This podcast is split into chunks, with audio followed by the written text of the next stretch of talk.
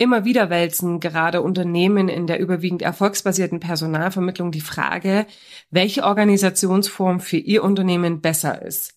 360-Grad-Berater, also die, die Kunden- und Kandidatenseite betreuen, oder die 180-Grad-Form, wo wir einen Split zwischen beiden Seiten haben. Irgendwie scheint es da keine klare Antwort zu geben. Oder doch? In dieser Folge gehe ich der Frage einmal nach. Herzlich willkommen zum Personalberater Coach Podcast. Blicke hinter die Kulissen erfolgreicher Personalberatungen mit der Brancheninsiderin Simone Straub. Ja, hallo und schön, dass du heute reinhörst, vielleicht auch wieder reinhörst. Ich weiß jetzt ehrlich gesagt gar nicht so genau, ob es jetzt dein erstes Mal mit mir ist oder ob ich dich schon eine Zeit lang begleite. Sollte es dein erstes Mal sein, kleiner Hinweis, nein, die Frau da im Podcast klingt nicht immer so näselnd. Ich habe es nämlich tatsächlich geschafft, in einem 30 plus Grad Sommer mir eine satte Erkältung einzufangen. Und das, was du da hörst, ist so noch, sind so die letzten Ausläufer der Erkältung. Das heißt, wenn du mich äh, länger hörst als den heutigen Podcast, also das heißt, du hast schon andere Folgen gehört, dann hast du das wahrscheinlich sofort erkannt. Und ich hoffe, ja, es ist jetzt nicht allzu belastend, mir dabei zuzuhören, weil das Thema, was ich heute mit dir besprechen möchte, ist echt ein Thema. Ich habe schon eine Zeit lang vor mir hergeschoben. Ich wollte den Podcast schon seit Wochen machen. Und ja, heute habe ich gesagt, today is the day, ob ich näsel oder nicht, ist mir egal. Sollte unsere Bekanntschaft jetzt doch ein bisschen kürzer sein, stellst du dir möglicherweise die Frage, ob und wieso ich überhaupt irgendetwas zu diesem 180 bzw. 360 Grad Thema sagen kann und dafür vielleicht so ein paar Informationen auch nochmal zu meinem Hintergrund. Ich bin ja seit 2005 in der Personalberatung unterwegs, also komme eigentlich aus dem klassischen mandatierten Geschäft, aus dem klassischen Executive Search. Habe jetzt erst bei Talent Spy gearbeitet, ist eine kleinere Personalberatung aus München, bin dann zu Kienbaum gegangen, das sagt dir sicherlich was, und bin dann später zu Computer Futures beziehungsweise S3 in das klassische 360 Grad Contingent Geschäft gewechselt habe dort sowohl Perm als auch Contract Recruiting im 360-Grad-Ansatz gemacht. Das war jetzt aber eher auch, um ins Geschäft reinzukommen, weil ich ziemlich schnell dort in der Organisation eben auch Trainer geworden bin. Fortfolgend nach meiner S3-Laufbahn war ich dann noch für eine internationale Personalvermittlung von Freiberuflern tätig, die jetzt keinen klassischen 180-Grad-Ansatz hatten, mehr so, keine Ahnung, 270 275 Grad, whatever. Ja, bedeutet, die hatten ein zuarbeitendes Recruiting Center, also dezentral in Istanbul und hatten lokal an den Standorten, an den einzelnen Niederlassungen sozusagen auch nochmal lokale Unterstützungen. Seit 2012 bin ich jetzt selbstständig und habe in dem Zusammenhang auch mit mehr als 80 Personalberatungen unterschiedlicher Couleur gearbeitet und da natürlich auch ganz unterschiedliche Organisationsformen kennengelernt und damit irgendwie auch die Vor- und Nachteile von 360 Grad beziehungsweise 180 Grad mitbekommen. Interessant auch, ich habe ebenfalls mit Unternehmen gearbeitet, die auch das Thema dezentrales Recruiting, zentrales Recruiting getestet haben. Auch tatsächlich so diese Vor- und Rückbewegung ne, von einem dezentralen Recruiting zu einem zentralen Recruiting an einem bestimmten Standort dann festgestellt, ja, funktioniert nicht so, wie wir uns das vorstellen. Gehen wir wieder in die dezentrale Organisation zurück. Also rund um das Thema Organisationsformen doch schon einigen Hintergrund und Background, weshalb ich mir da ein ganz gutes Bild machen kann, auch was jetzt die Kernfrage angeht. Was sollte man denn eigentlich verfolgen, was ist jetzt besser geeignet, 180 oder 360 Grad. Nichtsdestotrotz, I know, ja, ich bin ja nicht allwissend, tatsächlich, habe ich mir gedacht, ich diskutiere die Frage auch nochmal mit anderen Branchengrößen und habe in diesem Zusammenhang mit der EBSCO, mit der Association of Professional Staffing Companies, also ein Branchenverband im Bereich Staffing, ein Webinar oder ein Webseminar, wenn wir ganz korrekt sein möchten, organisiert und habe mir da eben zwei beziehungsweise drei Branchengrößen noch eingeladen, die die Branche ebenfalls kennen, Organisationsformen kennen und da auch nochmal ihre Blickwinkel dazu gegeben haben. Dazu aber mehr gleich. Also der Podcast soll praktisch ja, meine Position, meine Erkenntnisse aus meinen Erfahrungen der letzten Jahre als auch eine Zusammenfassung des Webseminars wiedergeben, damit du dir vielleicht für deine Organisation auch die Frage beantworten kannst, was ist denn nun eigentlich besser. Vielleicht bist du im ersten Schritt aber auch grundsätzlich mal über die Frage gestolpert, wieso grenzt ihr oder wieso grenzt du das eigentlich auf das Thema erfolgsbasierte Personalvermittlung ein? Weil die Kernfrage 180 Grad, 360 Grad kann ja genauso gut auch für die mandatierte Suche interessant sein, also diese klassische Drittelregelung, die man so kennt. Ja, also wieso grenzen wir das ein? Grundsätzlich dieses Modell des 180 Grates kennt man eigentlich sehr gut aus der mandatierten Suche, also aus der klassischen Drittelregelung. Ja, ich bin damals schon, als ich selber rekrutiert habe, war ich Researcher beziehungsweise Consultant bei Talents by beziehungsweise Kienbaum und habe eben dort einen Partner gehabt, der die Vertriebsseite abgedeckt hat und das war eben auch in der kompletten Organisation so aufgestellt. Und das würde ich persönlich auch nicht in Frage stellen. Klar, wenn du jetzt ähm, ein berufserfahrener Solopreneur bist, also bedeutet, ne, das hat man ja häufig auch im Executive-Bereich oder im äh, mandatierten Bereich, dass ähm, berufserfahrene Kollegen aus der Industrie kommen und dann sich einfach auch nochmal fragen, okay, ich möchte nochmal was Neues starten, dann die Personalberatung für sich entdecken und natürlich in den Anfängen erstmal 360 Grad für sich arbeiten und möglicherweise dann in Zukunft eben auch jemanden hinzunehmen, der das Recruiting abdeckt. Aber ich spreche jetzt einfach mal von Organisationsformen, die schon mehrere Mitarbeiter haben. Wie bildet sich's da ab? Und da muss ich ganz klar sagen, dass ähm, in der Mandatierung das 180 Grad Modell sich einfach sehr stark bewährt hat. Ja, also bedeutet, wie ich es auch vorhin schon erwähnt habe, die Strukturen, wenn mehrere Mitarbeiter eben auch bestehen, sind dann meistens so, dass du einen Researcher hast, der äh, praktisch den Ident macht, die Namensidentifikation und auch die Erstkontakte, den Consultant bzw. Senior Consultant, der dann die weiterführenden Gespräche durchführt und auch die Projektkoordination mit dem Kunden abwickelt. Und du hast dann eben auch den Partner, der sich eigentlich rein um das Thema Akquise kümmert. Ja, also das ist ein ganz klassischer Ansatz, in der Mandatierung. Warum ist das so? Und warum wird es auch nicht groß diskutiert? Nun, hat unterschiedliche Gründe, vielleicht an der Stelle auch mal so die wesentlichsten zwei. Wenn du schaust, wenn du Aufträge haben möchtest, die gedrittelt bezahlt werden, wenn du Führungskräftepositionen möchtest oder hochqualifizierte Spezialistenpositionen, dann sind deine Vertriebswege komplett andere, als wenn du in der erfolgsbasierten Personalvermittlung auf Sachbearbeiter oder Professional Level vermittelst. Ja, also wenn du an solche äh, mandatierten Positionen kommen möchtest, musst du einfach auf andere Vertriebswege zurückgreifen, weil deine Entscheider eben oftmals die Vorstände sind, sind die Geschäftsführer, sind vielleicht Gründer, Investoren etc. Und natürlich kannst du versuchen, die telefonisch zu erreichen, aber es ist eben nicht so einfach. Ja, also das heißt, wenn du dich in solchen Organisationen bewegst, bist du halt viel auch unterwegs. Ja, du musst dahin, wo deine Ansprechpartner sind. Das heißt Verbandstreffen. Du musst äh, vielleicht in Rotary-Clubs, ja.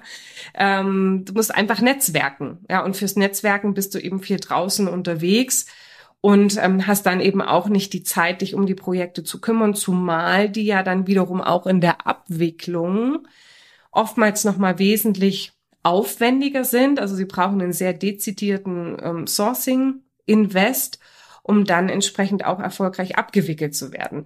Das soll jetzt übrigens nicht bedeuten, ja, ich höre schon den stillen Aufschrei von erfolgsbasierten Personalvermittlern, was? Hast du schon mal so einen guten Softwareentwickler im Bereich Java rekrutiert? Das ist auch nicht einfach. Natürlich ist es überall nicht einfach. Ne? Ansonsten würde es ja unsere Dienstleistung auch nicht geben und würde der Kunde nicht so viel Geld bezahlen, auch mit uns zu arbeiten. Aber grundsätzlich ist es schon so, dass gerade im Executive-Bereich und im hochqualifizierten Spezialistenbereich einfach die Suchen nochmal eine andere Systematik erfordern.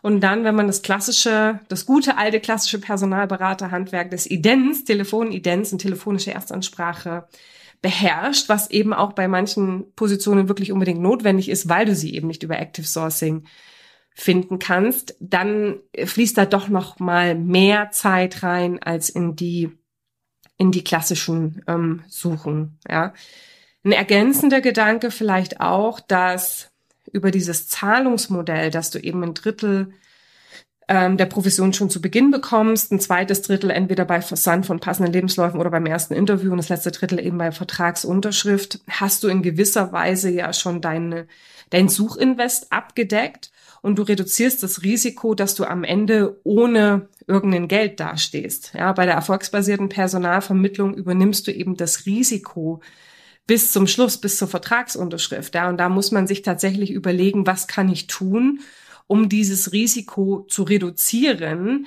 dass ich Zeit in eine Suche investiere und am Ende kommt nichts bei rum. Ja, und ein wesentlicher Kerngedanke davon ist eben, dass die Kandidaten, die ich für einen Kunden suche, ich gleichzeitig eben auch bei anderen Kunden positioniere. Stichwort Multiplikation.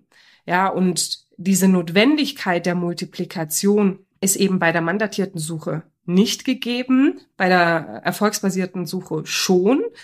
Und wenn bei der erfolgsbasierten Suche sowohl Kunden- als auch Kandidatenseite in einer Hand liegt, ist es eben für das Thema Multiplikation wesentlich zuträglicher, ja, weil das Matching einfach schneller funktionieren kann, ja, aber dazu vielleicht einfach auch später mehr. Nun wurde ja der Kandidatenmarkt auch immer schwieriger und irgendwann stellte man sich natürlich die Frage, ob man seine Berater in der Erfolgsbasierung eben im Rahmen der Suche nicht unterstützen sollte.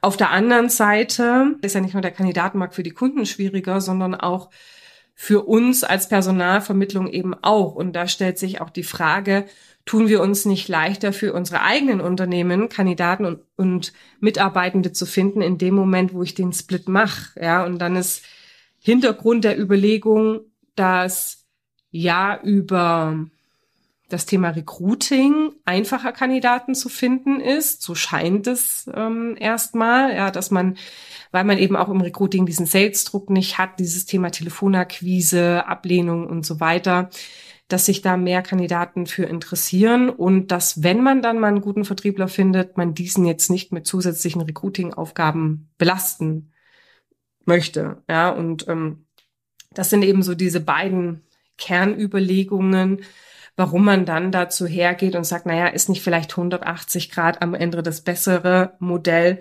um eben auch in unserer Unternehmensentwicklung weiterzukommen. Ich habe mir zu der Frage schon eine Meinung gebildet, wollte die jetzt aber auch nicht alleine beantworten. Ich bin auch immer offen ne, für Gespräche mit dem Außen. Und in dem Zusammenhang hatte ich ja vorhin schon erwähnt, hatten wir eben dieses Webseminar mit der EBSCO organisiert. Und mit dabei waren Thomas André Sola als Managing Director der EBSCO, der selber schon seit 2006 eben auch in der Branche ist, kommt eigentlich aus dem klassischen 180, 180 Contracting, hat aber so im Rahmen seiner Laufbahn auch die Perm-Seite kennengelernt, hatte dann versucht, auch das 180-Grad-Modell auf Perm überzu stülpen, sage ich jetzt einfach mal. Und das hat für ihn jetzt nicht so ganz so gut funktioniert. Ein kleiner Spoiler äh, vorweg.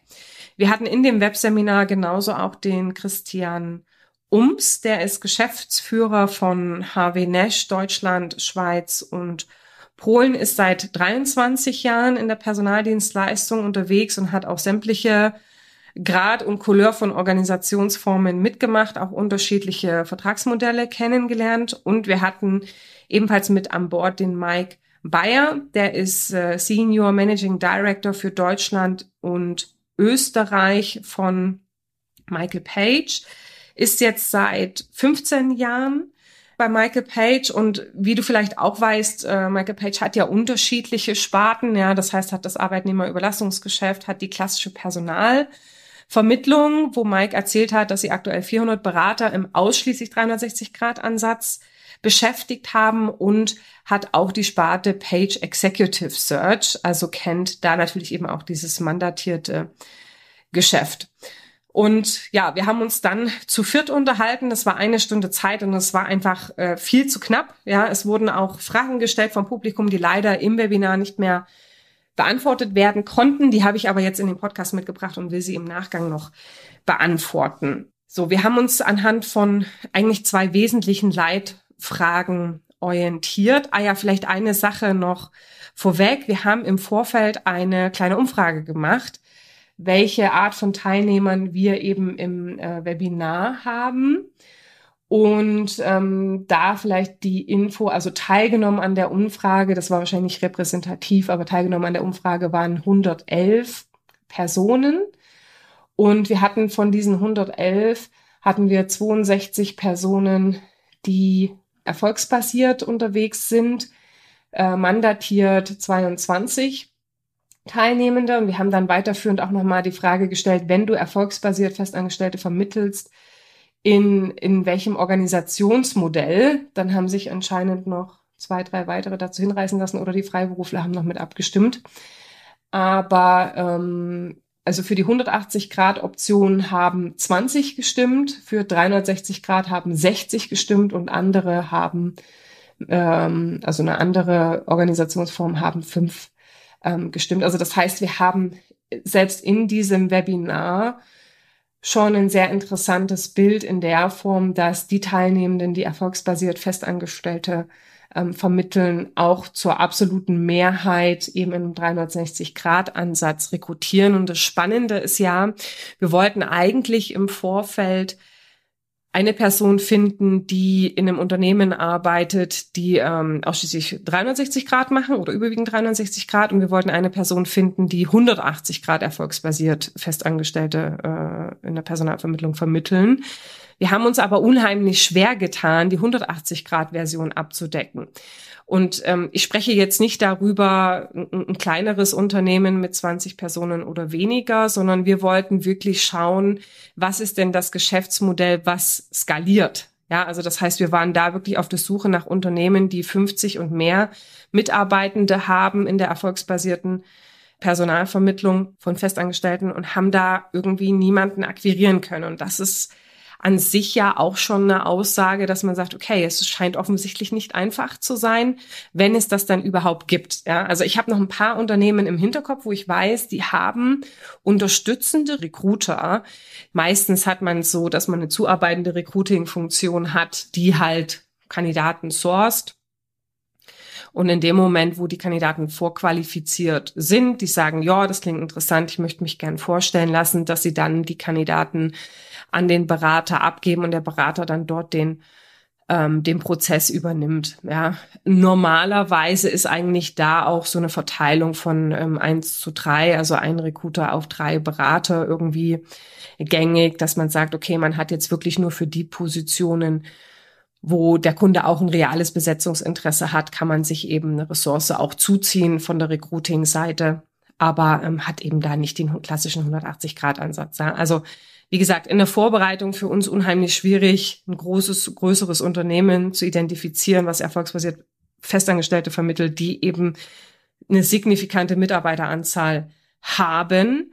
Und ähm, ja, das vielleicht so als Info noch ähm, vorweg. Kernfrage, die wir diskutiert haben, oder eine der beiden Kernfragen war, können Projekte besser bedient werden, wenn es dezidierte Recruiter gibt? Das ist ja so ein Motiv, warum man sich eine Recruiting-Abteilung im Zweifelsfall aufbaut, dass man sich verspricht, dass man mehr Kandidaten generiert und auch mehr Zeit für Sourcing hat.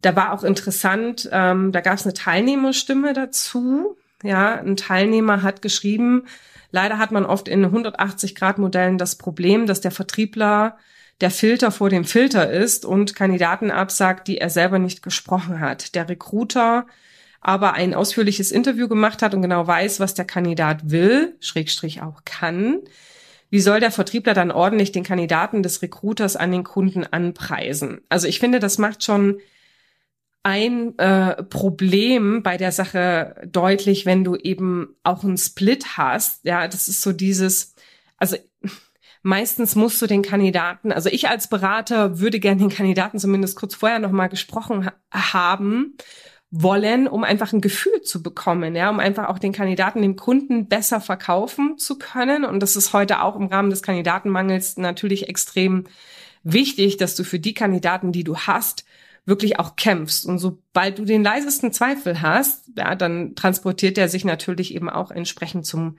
Kunden, ja, das, ja, und die Problematik macht er ja hier auch in der Beschreibung ganz gut deutlich dass ähm, ja da einfach Reibungsverluste entstehen. Und das ist eben auch ein wichtiger Punkt, den wir eben zu Fürth auch diskutiert haben, dass eben diese Problematik ist, dass Informationsverluste an dieser Sollbruchstelle Vertrieb Recruiting entstehen. Das ist schon mal so dieser dieser erste Punkt, dass Informationen verloren gehen dass ähm, vielleicht auch nicht genügend Informationen gezogen werden. Ne? Ich denke auch nur an das Thema Prozesssteuerung, ja, ähm, weil man hat natürlich in der aktuellen auch Zeit auch das Thema, wenn Kandidaten in die Prozesse gehen, dann sollten die natürlich im Idealfall auch ne, ähm, unterschreiben. Und es kann auf dem Weg sehr, sehr viel passieren, bis hin zu einem Punkt, wo sie ganz am Ende im Prozess, wo das Vertragsangebot kommt, dann entsprechend Nein sagen oder vielleicht ein Gegenangebot auch vom aktuellen Arbeitgeber annehmen und das entsprechend vorzubeugen. Das fängt eben auch schon ganz am Anfang vom Prozess an wo man entsprechend auch auf Alarmbells hört, wo man zwischen den Zeilen liest, ja, wo man Zwischentöne aufgreift, nochmal hinterfragt. Und wenn da nicht sehr, sehr ordentlich auch diese Themen transportiert werden, ja, der Recruiter zum Beispiel auch ein Handover macht, wo er sagt, okay, das sind so Alarmbells, wo ich mir vorstellen könnte, hm, daran könnte scheitern, da musst du eben auch nochmal hinterfragen.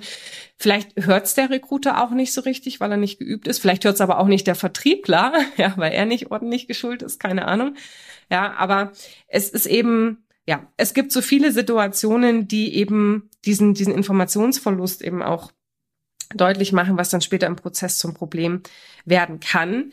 Ein weiterer Punkt, ähm, auch wenn du einen Split drin hast, habe ich selber auch sehr oft observiert, ist, dass wenn der Vertrieb die Stellen nicht selber besetzen muss, dann kämpft er oftmals auch nicht so für eine gute Qualität und für eine ordentliche Jobqualifikation. Also das heißt, man geht so ein bisschen lapidarer auch mit den Infos um, die man hat, transferiert die an Recruiting und hofft, dass Recruiting dann wundervoll bringt. Ja, Recruiting hat aber weniger Informationen, kann damit schlechter suchen und tut sich auch schwer, eben Interesse bei den Kandidaten zu wecken.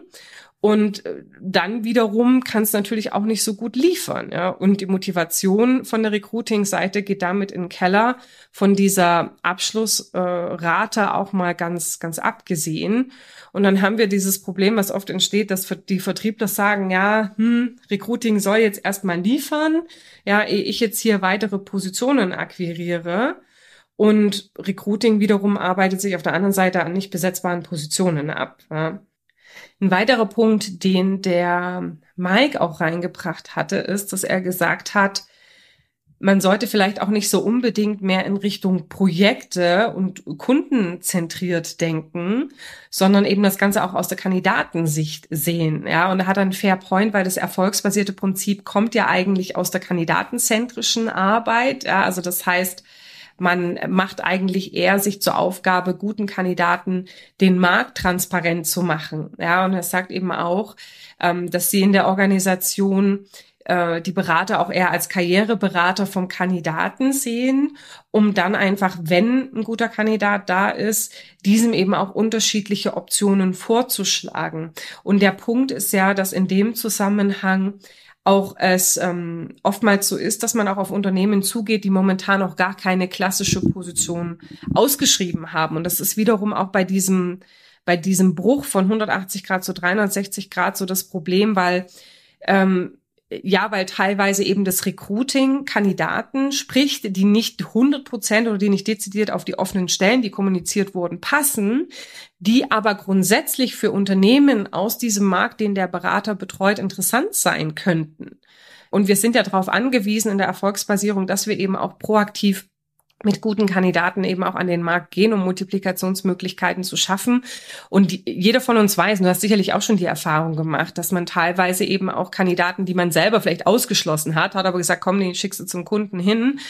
Ähm, äh, vielleicht macht der Kunde ja was damit, dass dies dann am Ende geworden sind, ja, und solche Möglichkeiten des proaktiven Vertriebs und des Querdenkens und so weiter, das verschließt man sich halt, wenn man diesen Split hat, weil eben Recruiting nicht über die, über alle Optionen Bescheid weiß, die am Markt eben vorhanden sind für den Kandidaten, aber auch Vertrieb nicht unbedingt weiß, mit welchen Kandidaten hat denn Recruiting noch gesprochen, die für mich aber grundsätzlich interessant sein könnten oder wo ich halt auch Unternehmen angehen kann, die keine offene Stelle ausgeschrieben haben. Ja, also ähm, da einfach noch mal mehr auch in diesen in diesem Ansatz zu denken, Erfolgsbasierung nicht so von der Kundenseite heraus zu denken, sondern tatsächlich eben auch weil in der Erfolgsbasierung es oftmals nicht so das Problem ist, Jobs zu generieren. Also das sind ja meistens auch Märkte, wo eben ähm, ja Kunden grundsätzlich offen sind, immer, ähm, sage ich mal, für gute Profile, sondern das Bottleneck eher der Kandidat ist und dass man dann einfach die Positionierung so macht, dass man sagt, okay, wir stellen uns als Berater vom Kandidaten auf. Das setzt aber auch voraus, dass ich als Berater einfach meinen Markt gut kenne und eben nicht nur in den offenen Positionen denke. Grundsätzlich muss ich ganz klar sagen, habe ich beobachtet, dass äh, äh, der Grund, warum jetzt erfolgsbasierte Unternehmen die Recruiter mit hinzuziehen wollen, oftmals auch ist, dass sie, sie sich nicht gut genug fokussieren. Also sie wählen Märkte, die zu breit sind. Und in dem Moment, wo die Märkte zu breit sind, habe ich natürlich ein Komplexitätsproblem, ja. Das heißt, ich kann eben an den Positionen nicht mehr optimal ähm, arbeiten und dann hole ich mir Recruiter hinzu. Die Frage ist aber, ob's, ob sich's tatsächlich rechnet oder ob ich nicht hergehe und sage, okay, ich filter meine Aufträge nochmal besser, ja, also das heißt Auftragspriorisierung und ich ziehe die Märkte auch enger, weil dann kann ich nämlich ähm, zum einen von höheren Besetzungswahrscheinlichkeiten profitieren, wenn ich mich auf die richtigen Jobs fokussiere und auf der anderen Seite eben auch von Synergieeffekten profitieren, wenn ich einfach nur eine bestimmte Auswahl von Positionen annehme. Ein anderer Aspekt, der hier noch mit ins Spiel geworfen wurde oder in die Diskussion geworfen wurde, war der Aspekt von äh, Christian, ähm, der gesagt hat, also Sie richten, ganz kurz als Orientierung, wir sind immer noch bei der Frage, können Projekte besser bedient werden, wenn es dezidierte Recruiter gibt? Ja, und wir haben jetzt äh, da einige einige ähm, Dinge dazu besprochen. Ähm, Christian hat da hinzugefügt, dass er das bejaht in dem Moment, wo es auch jetzt gerade zum Beispiel um große Unternehmen geht, die eben auch große Recruiting-Volumen abnehmen, dann ist es tatsächlich besser, eben in 180 Grad zu arbeiten, weil also die HW Nash zum Beispiel ähm, macht das so, sie arbeitet mit sehr großen Unternehmen zusammen und wenn der Kunde halt dann auch einmal gewonnen ist, dann steht nicht mal mehr so großartig eine Riesenakquise im Vordergrund, sondern geht es eben darum, dass man große Volumina abwickelt. Und zu diesem Zwecke gibt es dann dezidierte Delivery Manager und eben auch 180 Grad eben auch Recruiting-Funktionen, die dieses Volumen ähm, abwickeln können und da natürlich auch sehr, sehr viele gleichartige Positionen entsprechend rekrutieren. Der Michael hat äh, diesen, oder der Mike, Mike ist ja die Kurzform, Mike Bayer habe ich ihn auch, glaube ich, vorgestellt. Ne, Michael hat ihn wahrscheinlich immer seine Mama gerufen, wenn er irgendwas angestellt hatte. Also äh, Spitzname der Mike. Mike hat äh, den Gedanken bestätigt und gesagt, ja, würde er absolut sehen. Ne, wenn man da so ein großvolumiges ähm, Geschäft hat, dann macht es total Sinn. Er hat da auch Amazon nochmal als Kunden reingebracht, ja, hat aber im gleichen Atemzug eben auch erwähnt, je spezieller die Positionen werden, je anspruchsvoller, Stichwort Executive Search, um ähm, so eher macht es dann tatsächlich auch Sinn, sag ich mal, die 180-Grad-Funktion eben mit reinzunehmen, aber eben fürs klassische erfolgsbasierte Geschäft in der Personalvermittlung sieht er eben auch ähm, das kandidatenzentrische Thema als ein wichtiges Thema bei Michael Page war es ja so gewesen, dass sie eben im, im, im Rahmen der erfolgsbasierten Organisation auch mal diesen 180-Grad-Approach getestet haben. Ja, also sie hatten praktisch die Bewegung von 360 Grad zu 180 Grad und wieder zu 360 Grad zurück. Und der Grund, warum es eben auch zurückging, war, dass Mike eben auch gesagt hat, ja, dass es, dass es eben auch einen Druck gab, ne, dass Recruiting auch liefern muss und macht's das nicht, belastet es die Beziehung. Und auch äh, die Auslastung des Recruiters ist immer auch ein Problem. Ne? Wenn der Vertriebler nicht genügend Aufträge akquiriert, dann sitzt der Recruiter eben auch da und dreht Däumchen. Und ein wichtiges Element, was er dann auch noch mit reingebracht hat, war eben auch dieser Fakt ähm, zu sagen, das Ganze nicht von der Delivery auch aus, anzuschauen, sondern dass er auch sagt, dass jetzt gerade auch in dieser kandidatenzentrischen Arbeit, dass gerade auch in dieser erfolgsbasierten Personalvermittlung in, in, in Festanstellungen auch das Vertrauensthema eine ganz wichtige Rolle spielt, ja. Und wir haben ja vorhin über Informationsbrüche gesprochen ja, dass da eben auch so diese Kommunikationsbrüche eben auch dazu führen, dass nicht unbedingt das Vertrauen aufgebaut werden kann, was es eben bei so einer wichtigen Entscheidung wie den Jobwechsel eben auch braucht. Ja? Und äh, da ist es schon auch hilfreich, wenn man durchgängig Kontakt eben zu einer Person hat, mit der auch unterschiedliche Optionen diskutiert und dann auch nicht immer wieder diesen, diesen Hin- und Herwechsel entsprechend auch mit reinbringt, was dann auch die Situation und die Beziehung entsprechend belastet. Er findet es auch wichtig, gerade bei komplexen Rollen in der Erfolgsbasierung auch Nein zu sagen, also dann auch zu registrieren, wo ist eigentlich die Grenze auch meiner Leistungsfähigkeit und ich gucke mir das Ganze auch, also er guckt sich es aus der Delivery-Perspektive an, dass natürlich in dem Moment, wo Projekte ultra aufwendig werden, ist es halt einfach auch, muss man ganz klar sagen, von der Projekteffizienz irgendwann nicht mehr sinnvoll. Weil wenn die besonders komplex sind, kann ich sie wiederum auch nicht multiplizieren. Ich trage ein sehr hohes Risiko, dass mein Invest auch nicht zum Abschluss kommt. Also das heißt hier auch der Hinweis nochmal zu dem, was ich auch vorhin gesagt habe, ne? Problem, entweder Märkte sind zu breit oder aber die Positionen sind zu komplex, man lernt nicht Nein zu sagen. Das löst im Zweifelsfall auch das Problem, was man eigentlich mit einem 180 Approach lösen möchte. Was er sich allerdings aber auch vorstellen kann, ist eine partielle Unterstützung von Recruitern, wenn man zum Beispiel jetzt Märkte wechselt oder so um da relativ schnell up to speed zu kommen. Wenn man noch keine Pipeline hat, dann kann eben so eine punktuelle Unterstützung auch Sinn machen. Das war so die erste Leitfrage. Ne? Also können Projekte besser bedient werden, wenn es dezidierte Recruiter gibt? Ähm, ne? Grundsätzlich, also zusammenfassend zu sagen, bei schwierigen Positionen, bei sehr schwierigen Positionen ist es definitiv sinnvoll, wenn sich da Leute ähm, zielgerichtet drum kümmern. Die Frage ist aber, sind diese super schwierigen Positionen eben in der erfolgsbasierten Suche gut aufgehoben? Oder haben wir da nicht einfach einen anderen Anspruch an die Positionen, weshalb eben der dezidierte Recruiter auch nicht mehr unbedingt notwendig ist, sondern eben auch andere Vorteile dadurch gehoben werden, dass man 360 Grad arbeitet. Die andere Frage, die äh, die wir geklärt haben oder die wir diskutiert haben, ist vereinfacht der 180-Grad-Ansatz das Gewinnen von internen Mitarbeitern. Und die grundsätzliche Logik, und da waren sich auch alle einig, die grundsätzliche Logik, dass man leichter Personen fürs Recruiting findet als für die Akquise, macht Sinn. Ja, also haben alle auch gesagt, ja, ähm, sehen wir. Allerdings ist dann halt auch eher die Frage auf die Perspektive. Ja, und da hatte der Christian eben auch gesagt, also ne, finden ist wohl einfacher, aber wie sieht's eigentlich aus mit dem Halten? Weil das Halten oder langfristig die Personen in den Positionen zu halten, ist natürlich besser, wenn du mehr Aufgaben hast, die du übernehmen kannst, die eben auch den Job irgendwo entsprechend bunt machen. Ja, also Stichwort Job Enrichment.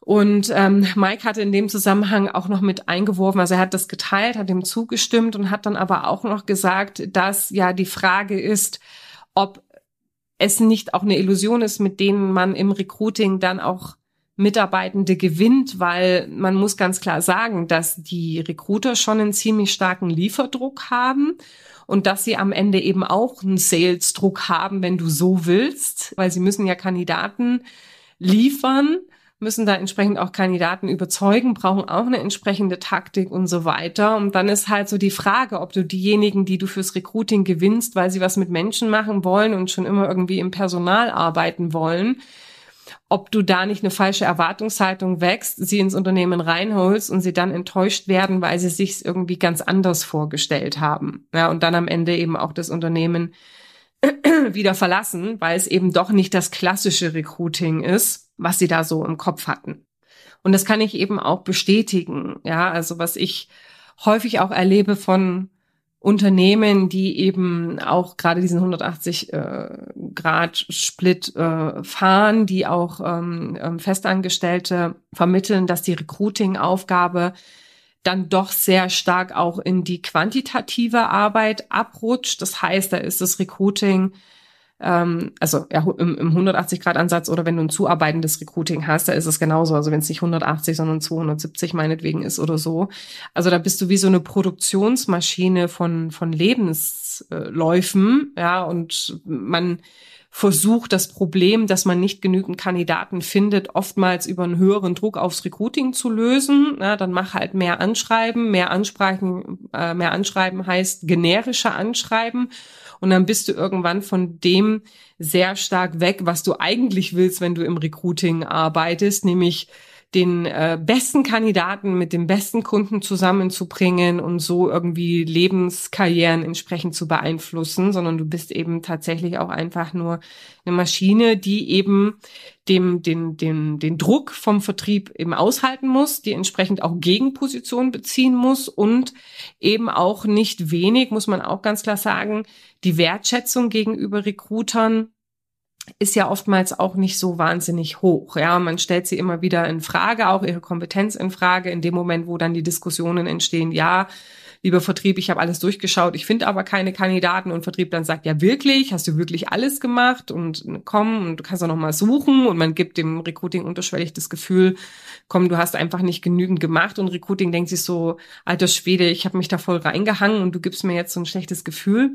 Also man muss da ähm, ähm, wirklich eben auch schauen und so diese, diese Überschrift oder diese Kernantwort eigentlich zu der Frage vereinfacht der 180-Grad-Ansatz das Gewinn von internen Mitarbeitern war vielleicht schon, aber die Frage ist ja, wie lang bleiben eben diese Mitarbeiter im Unternehmen und dass eine 360-Grad-Funktion natürlich viel mehr auch Aufgaben und Facetten beinhaltet und am Ende sicherlich auch wesentlich erfüllender ist, weil man sich eben auch umfänglich zum einen für den Kunden begeistern und einsetzen kann, aber natürlich auch für den Kandidaten. Ja, und wenn man tatsächlich diesen kandidatenzentrischen Ansatz fährt, also sich als Berater auch vom Kandidaten sieht, dann kann man tatsächlich eben auch Mehrwert stiften, indem man seinen Markt kennt, indem man die Persönlichkeiten des Kandidaten evaluiert, indem man dann auch schaut, welche Kultur passt mit welcher Persönlichkeit am besten zusammen. Und es ist eigentlich äh, wesentlich ja sinnhafter und befriedigender, als wenn du einfach nur ein Teil der Liefermaschinerie bist. Ja, dann gab es noch ein bisschen noch mal eine Diskussion ähm, über das Thema KI und AI und so weiter und dass Technologie ja irgendwann auch so diese oder mehr und mehr das Thema Matching auch äh, abnehmen wird, ne, diese ganzen Aufgaben, die eben auch in Richtung äh, Masse und Aktivierung von Kandidaten gehen. Sicherlich wird auch bald das Thema Ansprache ein Thema sein und so weiter.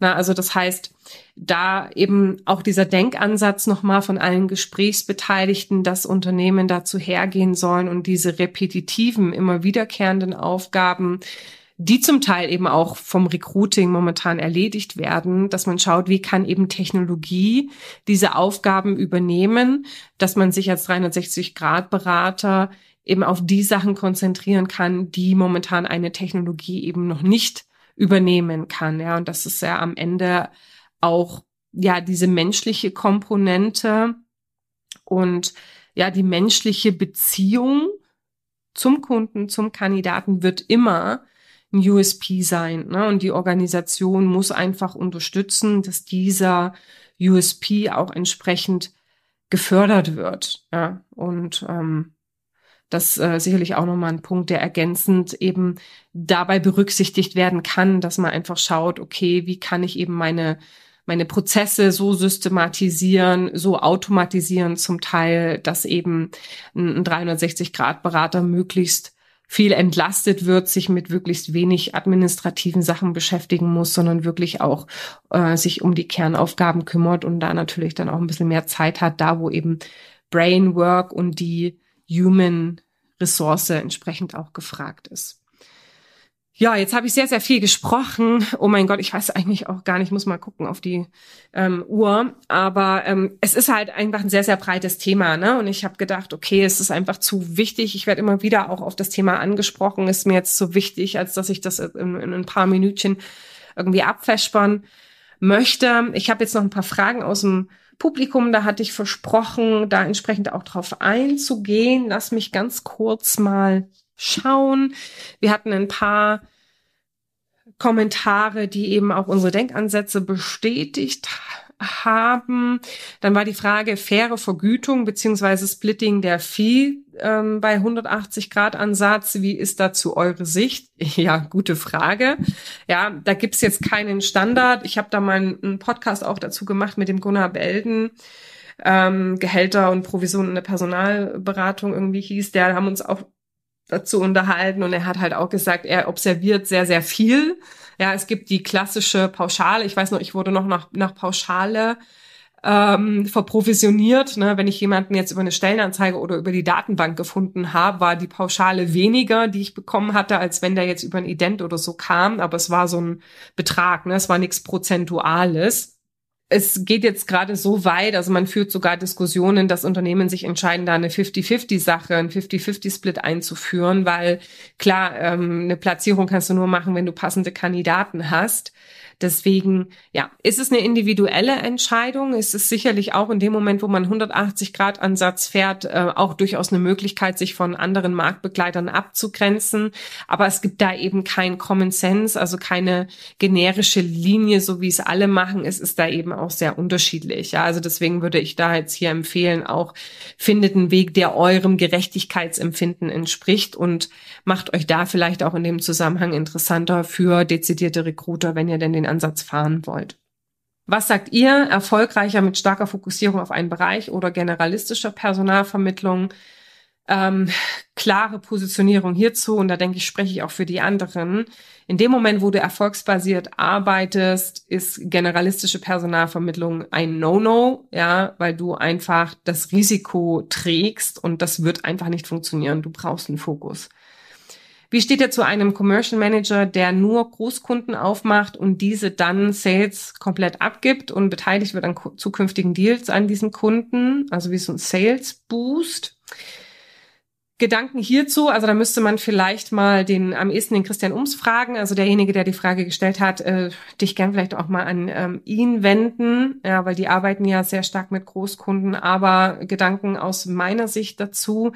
Also erstens, ich würde vermuten, dass der Kunde wahrscheinlich auch weiterhin einen Ansprechpartner haben möchte, ja, weil der Kunde wird jetzt nicht happy sein, wenn wir sagen, okay, wir haben eigentlich eine Nischen, eine Funktionsfokussierung.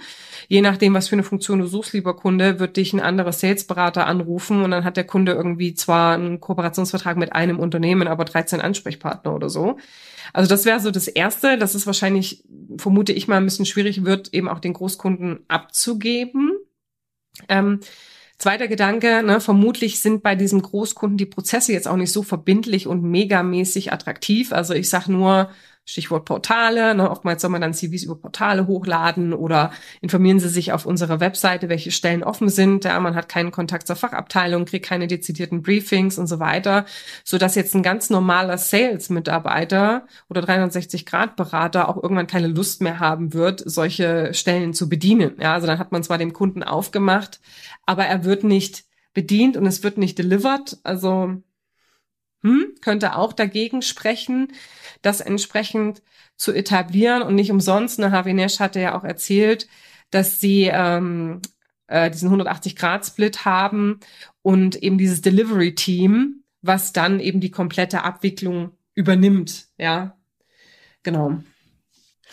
Und dann auch der Gedanke, ne, was heißt aufmachen, der den Großkunden aufmacht und diesen abgibt der Punkt ist halt, also der erste Punkt ist, also so ein Aufmachen dauert ja relativ lang. Und wenn dann die, die Ansprechpartner gehen, kann sich auch der Status des Aufmachens wieder relativ schnell ändern. Ja, also das heißt, wenn die Ansprechpartner beim Kunden weg sind, kann eben auch die Kundenbeziehung dann relativ bald weg sein. Und bei großen Kunden ist es halt so, du hast sehr komplexe Entscheidungsketten. Und in dem Moment, wo du ähm, es auf unterschiedliche Sales-Mitarbeiter verteilt hast und keiner Verantwortung dafür übernimmt, entlang dieser komplexen Entscheidungskette alle Personen im Loop zu halten, Beziehungen aufzubauen, ähm, sag ich mal, da zu gucken, wo stehen die, was sind die Bedürfnisse und so weiter, wird die Pflege und das Halten des Bestandskundens sehr wahrscheinlich nicht, nicht, nicht funktionieren, ja, weil sich die einzelnen Sales-Mitarbeiter nicht für die Komplexität des Großkunden verantwortlich fühlen. Also ich könnte mir vorstellen, dass das dass dann das Abgeben nicht funktioniert, ja, aus den unterschiedlichen Gründen. Aber wer bin ich schon? Ja, das sind nur meine Two Cents. Ja, vielleicht auch da einfach nochmal mit Christian sprechen. Was kann ein Berater bei richtiger Priorisierung in 360 Grad pro Woche schaffen? Wie viele Aufträge, Projekte, wie viel Akquise und wie viel Kandidatenansprache? Das ist halt ganz, ganz schwer zu sagen, weil das hängt eben auch vom, vom Unternehmen ab. Wie gut sind die Märkte entwickelt? Wie lang sind die Berater schon unterwegs? Müssen sie sich einen Markt erst mühsam auf, aufbauen? Ja, Durchwahlen aufbauen, Entscheidungsträger qualifizieren und so weiter. Dann hast du natürlich jetzt nicht so eine hohe Entscheidungsträgerfrequenz, als wenn du jetzt schon etablierten Markt hast, wo du Durchwahlen hast, wo du weißt, wer die entsprechenden Ansprechpartner sind und irgendwie auch schneller durch kommst, ja, sag mal einfach mal zwei neue Jobs die Woche, ähm, vier Interviews, zehn CV Send, ja, CV Send bedeutet, das sind eben auch Versendungen an Unternehmen. Das kann jetzt auch zum Beispiel, wenn ich ein Profil habe und das an fünf unterschiedliche Unternehmen schicke, dann sind das fünf CV Send, ne? Also es ist so dieser Multiplikationscharakter, der dort angesprochen wird. Und dann muss man schauen, dass man zum Beispiel vielleicht 25 Kandidatengespräche die Woche hat. Und dann ist die Frage, was ist ein Kandidatengespräch? Ne? Das können Update-Gespräche sein, also mal wieder aus der Datenbank Leute anrufen. Das können Erstgespräche sein, das können ähm, Kandidatenqualifikationen, also Interviews sein. Ne? Das sind ja nur fünf Gespräche am Tag, muss man ganz klar sagen. Das ist gut machbar. Und man könnte sich vielleicht als Richtwert auch diese 50 äh, Kundengespräche die Woche nehmen. Das ist so ein bisschen auch unterschiedlich. Manche beziehen da das Thema Prozess Prozesse mit ein. Also wenn du Prozessupdates auch mit Kunden hast, ja, manche machen das jetzt rein auf die akquisitorische Schiene. Das musst du halt so ein bisschen schauen. Das hängt wieder auch davon ab, wie entwickelt sind die Märkte. Wie managt man die Schnittstellen am effektivsten zwischen Recruiter und Personalberater? Also pauschal würde ich jetzt einfach mal sagen, so wenig Brüche schaffen wie möglich. Ne? Deswegen ist es halt auch so, dass es in der Drittelregelung zum Beispiel so ist, dass die Projekte auch komplett abgegeben werden. Also du hast den Vertrieb, dann erfolgt die Übergabe im Rahmen der Projektbesprechung und ab da übernimmt halt das äh, Projektteam, ja, also der Consultant mit dem Researcher oder wie auch immer. Ne? Also dass man da auch im Prozess nicht so viele Brüche hat. Weil da würde dann in, entsprechend der Berater dann eben auch Kunden als auch äh, Kandidaten betreuen. Ne? Und im 360-Grad-Ansatz hast du halt diesen Bruch gar nicht. Ja? Je mehr Brüche du hast, umso komplizierter wird's. 360 Grad steht unserer Meinung nach im Konflikt mit dem Thema Work-Life-Balance und schwindender Bereitschaft der Mitarbeiter, viele Überstunden zu leisten. Welche KPIs pro Woche sind eurer Meinung nach äh, zuzutrauen? Haben wir jetzt gerade besprochen. Und ich muss auch immer wieder sagen, klar, in der 360 Grad Arbeit ist das Thema Priorisierung absolut key. Ja, das ist aber kein Problem. Wenn ich wenn ich Guidelines schaffe, wenn ich Vorlagen schaffe für meine Berater, die ihnen diese Priorisierung erleichtert, dann funktioniert es auch. Nur oftmals observiere ich in den Unternehmen, dass so diese Priorisierung zum Beispiel von Aufträgen eher aus dem Bauch heraus passiert. Irgendwer hat irgendwann mal von den großen Priorisierungssheet gelernt oder nach so einer Checkliste gelernt, die Aufgaben zu, die, die Aufträge zu priorisieren, hat sie dann in sein eigenes äh, Unternehmen nicht übernommen. Ja, und dann ist es so dieses, du hast halt keine klare Regel. Und in dem Moment, wo du keine klare Regeln hast, fällt natürlich das Priorisieren auch schwer. Ja, also deswegen, wenn du jetzt Unternehmenseigner bist, dann schau, dass du Checklisten und klare Regeln schaffst, dann wird es auch einfacher von der Priorisierung. Ähm, das größte Thema. Also wir haben hier nochmal einen längeren Kommentar. Weshalb ist ein Recruiter weniger erfahren als ein Vertriebler? Das bezog sich auf eine Aussage von mir, ähm, das ist natürlich nicht immer so. Ist ein Recruiter nicht auch eine sehr wertvolle Berufsgruppe, die sich gerade im Active Sourcing auch spezialisieren können? Klar, absolut. Ja, ich kann mich noch dann als Ressource viel besser auf die Skills besinnen. Ich brauche, ähm, brauche weniger Zeit, um Mitarbeiter zu finden. Und Vertrieb ist der Spezialist in der Akquise. Absolut. Da fällt mir übrigens eine Sache noch ein zum Thema, ähm, ist es nicht leichter, Mitarbeiter zu gewinnen? Ähm, weil ich das hier jetzt auch lese, ne, mit diesem, ähm, ne, Recruiter können sich ja auch spezialisieren und weiterentwickeln. Das ist halt oftmals das Problem, was du auch als Unternehmen hast, in dem Moment, wo du eine dezidierte Recruiting-Schiene hast, welche Weiterentwicklungsmöglichkeiten bietest du deinen Mitarbeitenden im Bereich Recruiting an? Da tut man sich oftmals schwer, weil die Recruiting-Organisation, du kannst ja nicht 15 Teamleiter haben, nur weil die Leute irgendwann von der Seniorität eigentlich dahin müssen, aber es gibt niemanden mehr, um, um, um gemanagt zu werden, ja. Und dann nimmt man oftmals im Kauf, dass man im Recruiting häufiger nachrekrutieren muss, weil eben Mitarbeitende auch das Unternehmen verlassen, weil sie sich eben auch nicht weiterentwickeln können. Und das spielt auch wieder so ein bisschen in die Frage, ist dieser Vorteil, den ich mir durchs einfachere, einfachere Recruiting von 180 Grad ähm, Personen reinhole, nicht am Ende ja auch ein Nachteil, weil ich diese auch schneller ersetzen muss. Ja? Und ja, ähm, haben wir noch einen Kommentar. Das größte Problem bei 180-Grad-Thema ist die Qualifikation und Training der Recruiter. Es wird viel Zeit für Business Development kundenseitig investiert, jedoch erfahrungsgemäß weniger auf Recruiter-Seite, obwohl dies ja eigentlich das Bottleneck auf dem Markt ist. Perm. Auch die angesprochene Sollbruchstelle in der Kommunikation entkoppelt den Recruiter vom Kandidaten, da dieser selten in den Prozess involviert ist und eigentlich nur ein 90-Grad-Recruiter und nicht 180-Grad-Recruiter ist. Ja, äh, definitiv, ne, das ist halt auch so dieser Punkt, dass man eigentlich dieses Recruiting auch äh, trainieren müsste, es dann aber auch nicht macht. Ja, an der Stelle dann zu ähm, elaborieren, warum das jetzt vielleicht nicht passiert, führt zu weit. Ich mache mir es aber jetzt gerade einfach und ähm, schlag mal kurz die Welle zum Vorteil zurück. In dem Moment, wo du es 360 Grad hast, dann hast du natürlich auf der einen Seite die Markt-Education vom Kunden.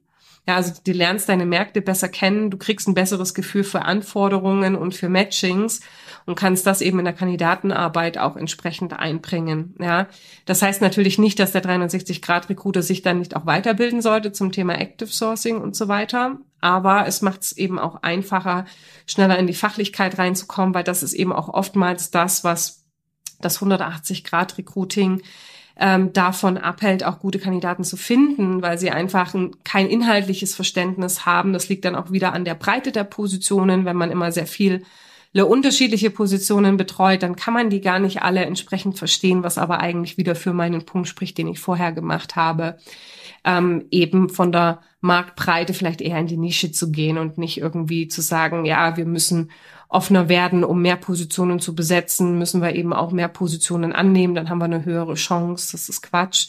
Aber über diese Breite, ne, das können wir dann selber nicht mehr abdecken, dann braucht man Recruiter und dann geht die Spirale nach unten. So.